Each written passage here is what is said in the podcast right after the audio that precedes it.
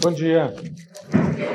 É com uma alegria voltar a esta igreja, primeira vez nesse espaço, mas para mim é um privilégio poder, cada três anos, estar por aqui, rever muita gente, rever o vendo Ronaldo, Samuel.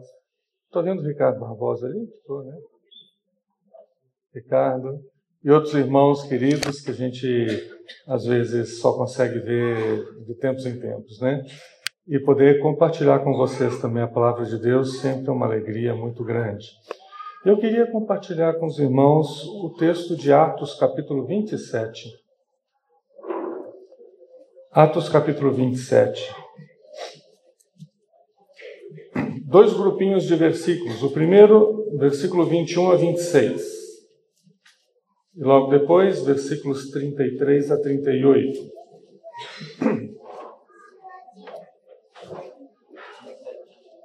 Capítulo 27 do livro de Atos.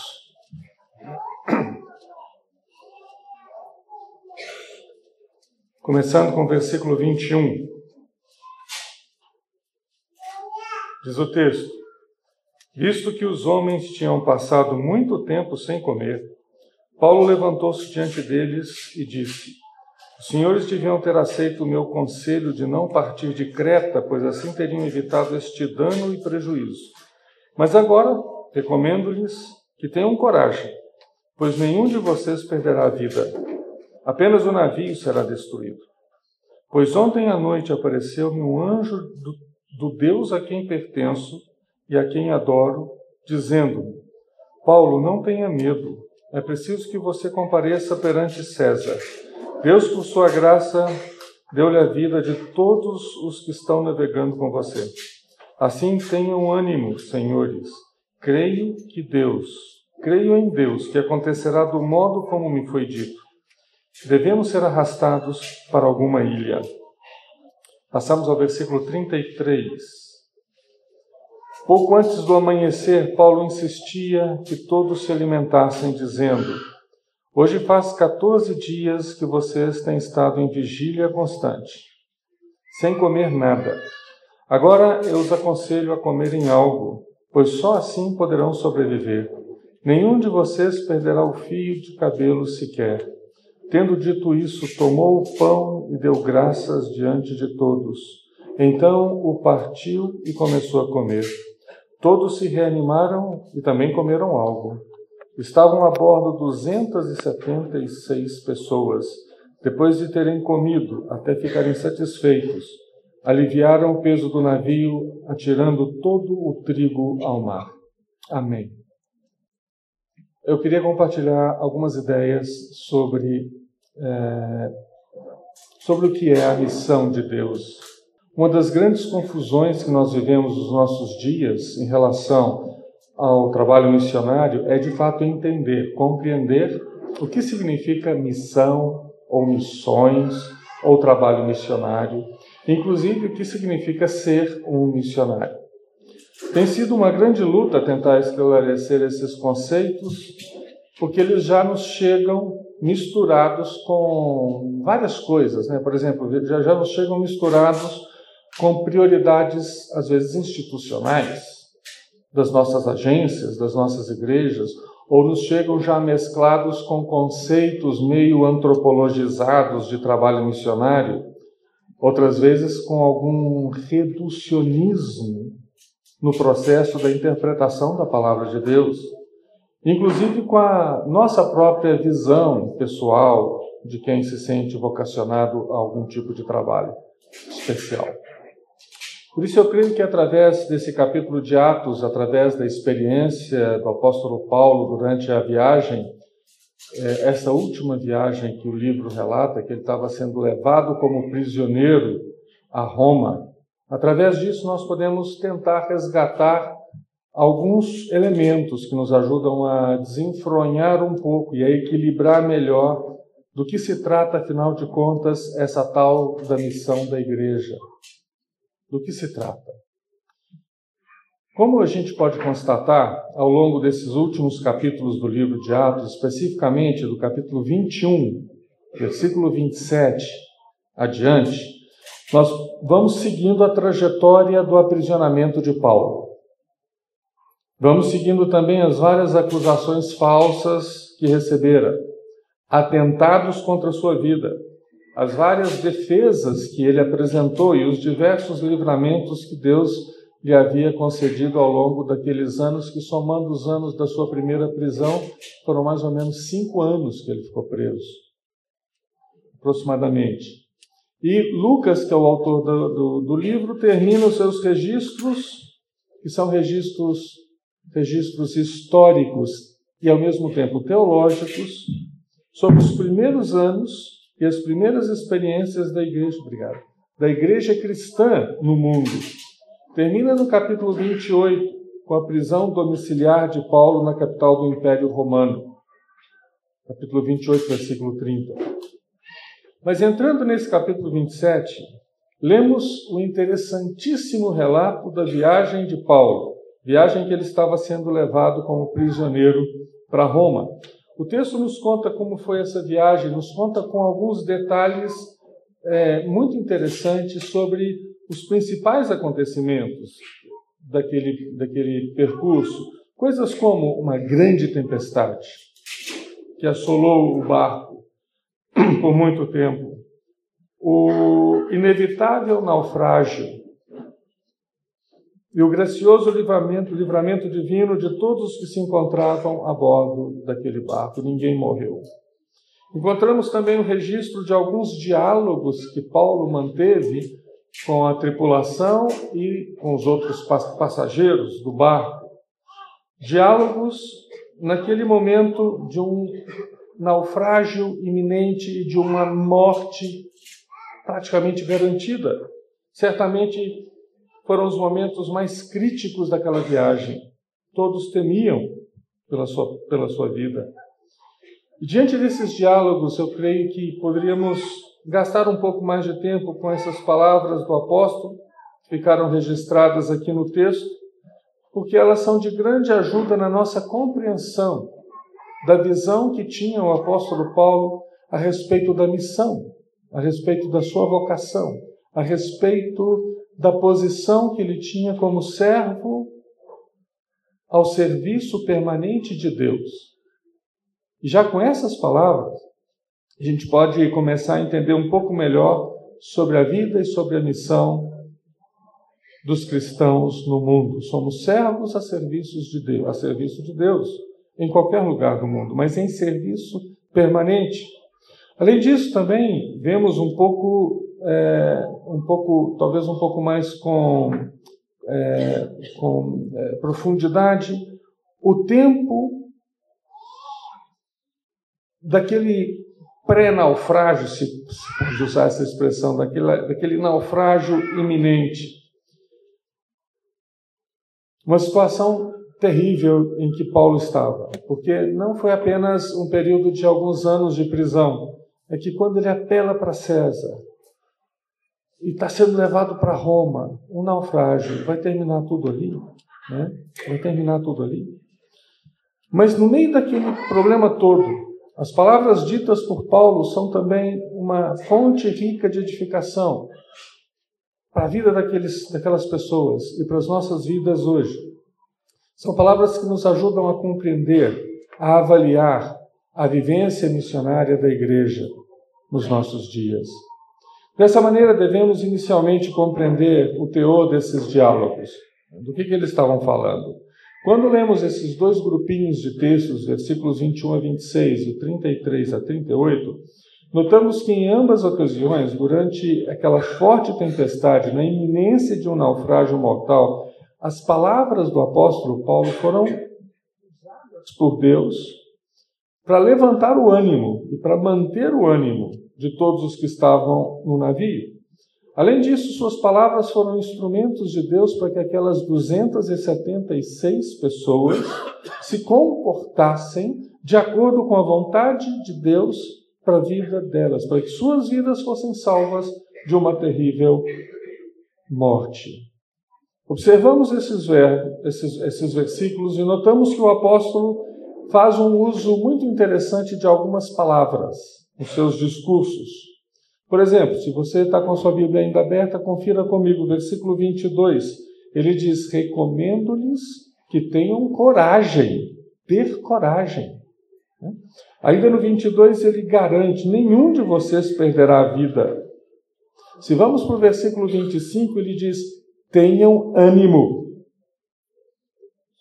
Creio em Deus, que acontecerá do modo como me foi dito. Se pulamos para o versículo 34, ele afirma: Agora eu os aconselho. E no versículo 35, uma expressão, uma expressão eucarística, né? Tomou o pão e deu graças. Me parece muito claro que a intenção de Paulo não era colocar pavor nem medo no coração daquelas pessoas, era mais bem dar ânimo, coragem,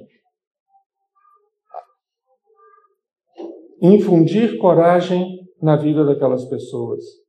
Ao invés de se retrair, ele tinha motivo para se retrair? Possivelmente, né? Ele não era o capitão do barco, ele não era da tripulação, ele não era um marinheiro, ele não era um dos passageiros normais, ele era um prisioneiro. Ele devia estar sendo levado lá no porão do barco, possivelmente algemado em algum tipo de jaula ou de, ou de cela. Então, ele podia se retrair. Quem sou eu nesse barco? Quem sou eu nesse mundo? Por que, que Deus me colocou nesse lugar, nesse momento da história, com essas pessoas? Quem é a igreja no mundo? Quem somos nós nesse mundo? Podemos nos retrair. Né?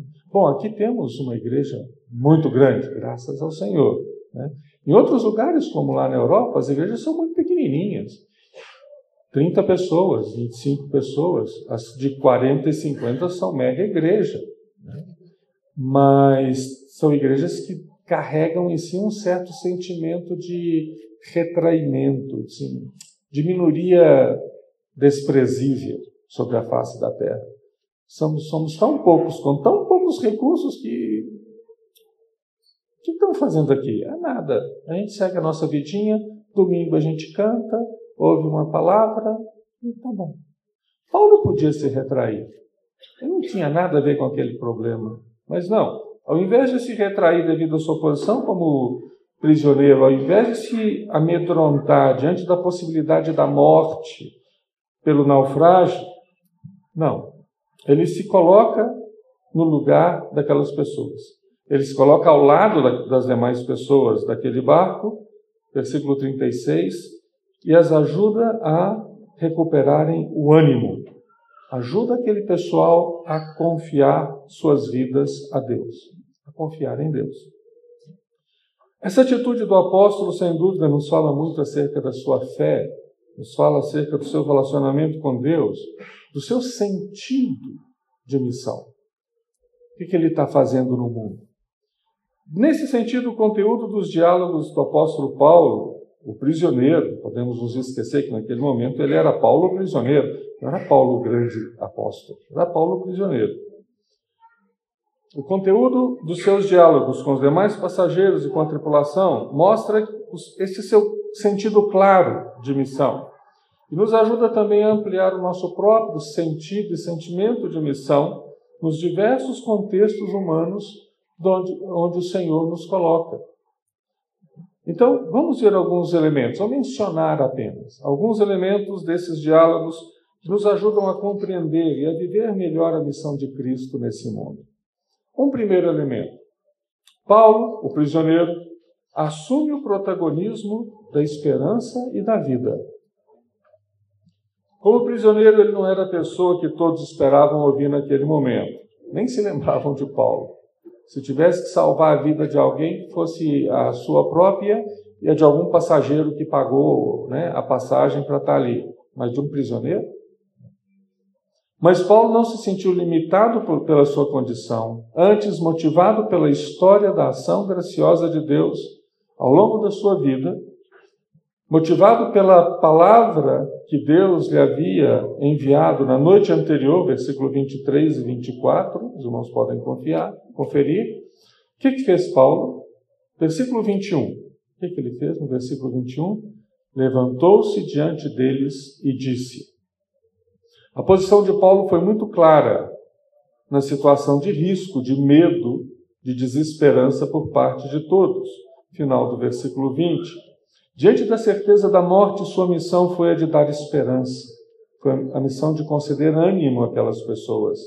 Como servos de Deus, desse Deus que está em permanente ação e missão no mundo, ele não poderia simplesmente assumir com os demais a, a desesperança do momento. Ele não poderia simplesmente assumir com, com os demais o medo da morte e o pavor. Antes, ele queria compartilhar com ânimo a palavra de certeza, a palavra de vida que ele recebeu de Deus. Ele se viu como porta-voz da mensagem de Deus para aquelas pessoas.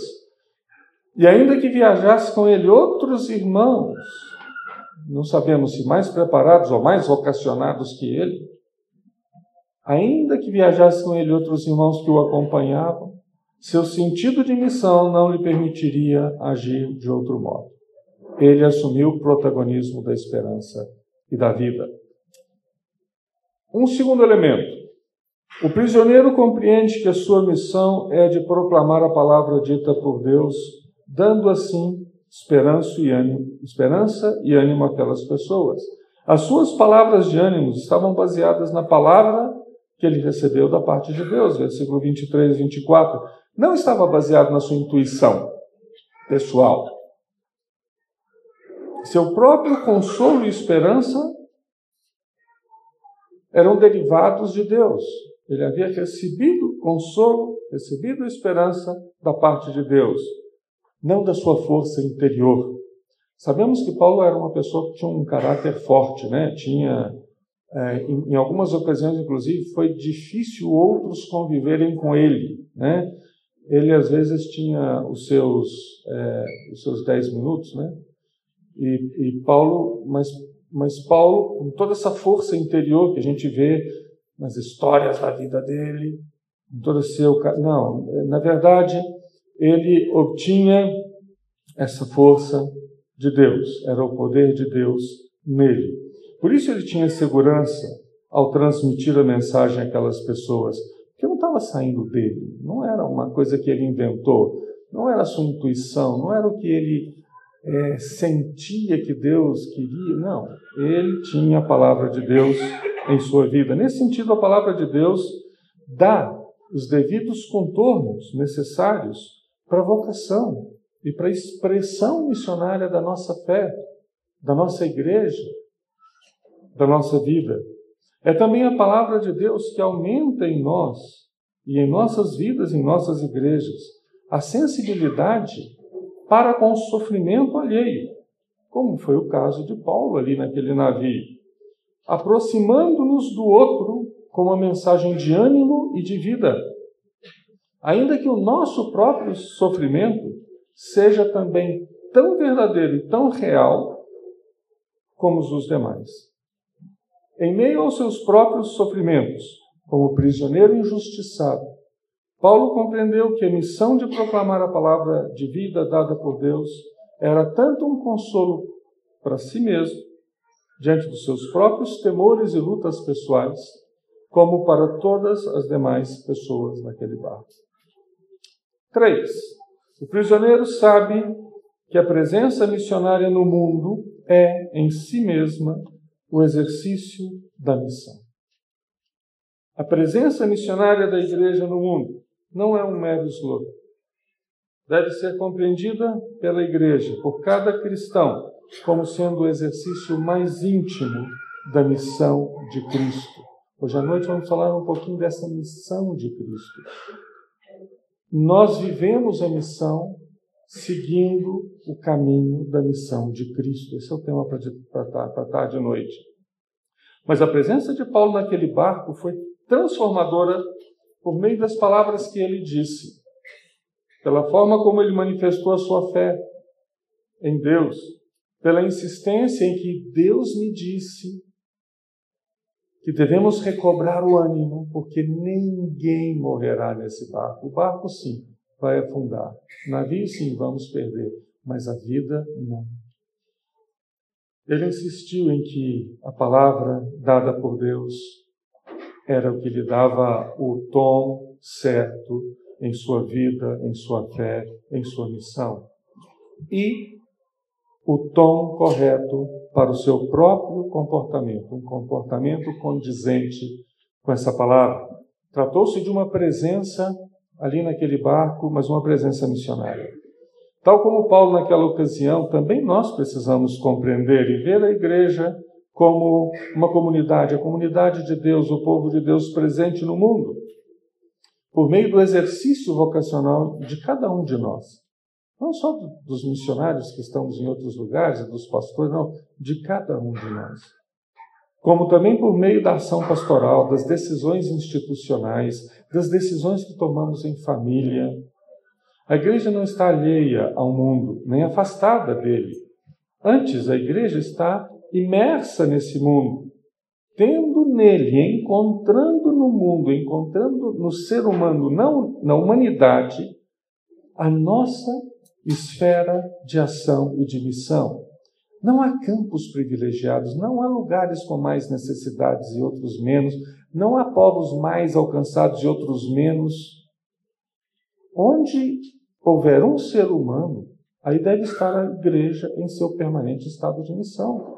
Uma igreja presente entre os seres humanos carentes da glória de Deus, como também nós. Número 4. O prisioneiro usa da palavra verbal e da ação concreta para anunciar a graça de Deus. Tanto as palavras usadas por Paulo para levantar o ânimo dos demais companheiros de viagem, talvez poderíamos coincidir isso com o nosso atual termo proclamação, né? como também a sua ação concreta, versículo 35, de tomar o pão, dar graças a Deus diante de todos. Então o partiu e começou a comer as duas ações, o que ele falou e o que ele fez, né? juntas, compuseram o anúncio da graça de Deus àquelas pessoas. Não só o que ele falou, nem apenas o que ele fez, ambas. Formaram parte de um único anúncio da graça de Deus àquelas pessoas. E devemos notar isso cuidadosamente. Não foi unicamente a proclamação verbal, nem unicamente uma ação concreta de repartir o alimento entre todos. Antes, foi a conjugação desses dois elementos que deram o necessário sentido à graça de Deus na vida de todos eles. Por isso é que todos, versículo 36, se reanimaram, porque ouviram, viram, comeram do pão. Palavra e ação. Palavra e ação. Não sei, a gente poderia usar termos mais nossos, né? Proclamação e diaconia. São elementos que sempre devem andar juntos e em plena coerência entre si. Obviamente, tanto a proclamação quanto essa diaconia devem assumir as formas necessárias e condizentes com cada contexto, com cada realidade social, humana, né, cultural e etc., de maneira que o conteúdo do Evangelho, esse sim é um conteúdo mais invariável, né? O Evangelho é a graça de Cristo, isso muda. Esse conteúdo do Evangelho redentor de Cristo, ele possa ser melhor compreendido e aceito pelos seres humanos. Diante dos elementos que destacamos desses diálogos de Paulo, esses quatro elementos, que só mencionamos, né? É, podemos buscar também para a nossa própria vida, para a nossa realidade, para a nossa igreja, para a nossa família algumas implicações e alguns significados pertinentes. Por isso é importante que cada um de nós, que as nossas igrejas, possamos redimensionar sempre essa pergunta. Afinal de contas, o que é a missão? Né? O que nós estamos fazendo aqui? Por que Deus nos juntou e nos colocou nesse lugar do mundo, nessa hora, nesse momento da história? Né? Para quê? Temos que buscar esses elementos, temos que buscar essas implicações. É cada vez mais necessário recuperar a dimensão, por exemplo, da esperança que comunicamos às pessoas, da vida, da ação de infundir ânimo aos demais, da misericórdia como talvez um dos panos de fundo da própria ação missionária da igreja no mundo. De igual maneira, devemos compreender que a missão é derivada primordialmente da palavra de Deus, não das necessidades ou dos contornos humanos, muito menos das nossas intuições e sentidos, sentimentos de vocação que apresentamos. É também fundamental vermos como igreja, como cristãos, como igrejas e cristãos que estamos presentes na sociedade presentes de forma missionária, uma presença em missão na sociedade humana. E a nossa pregação não é só pregação de um pouco, a maneira como falamos, como nos relacionamos com as pessoas, falamos e agimos, né? devem estar vitalmente vinculada com a nossa com a nossa própria, com o nosso próprio sentido de presença nesse mundo, palavra e ação. Temos, portanto, meus irmãos, o grande e permanente desafio de redimensionar nossas próprias vidas, nossa própria igreja, à luz da palavra de Deus, para que possamos viver a vocação missionária como igreja, em cada momento, em cada perspectiva, em cada dimensão, em cada contexto da sociedade humana, que é o mundo, segundo a vontade redentora do nosso Deus e do nosso Pai. Que Deus nos abençoe. À tarde continuamos com o capítulo 28. Obrigado, pastor Carlos. Que a palavra de Deus seja fixada no nosso coração pelo Espírito Santo.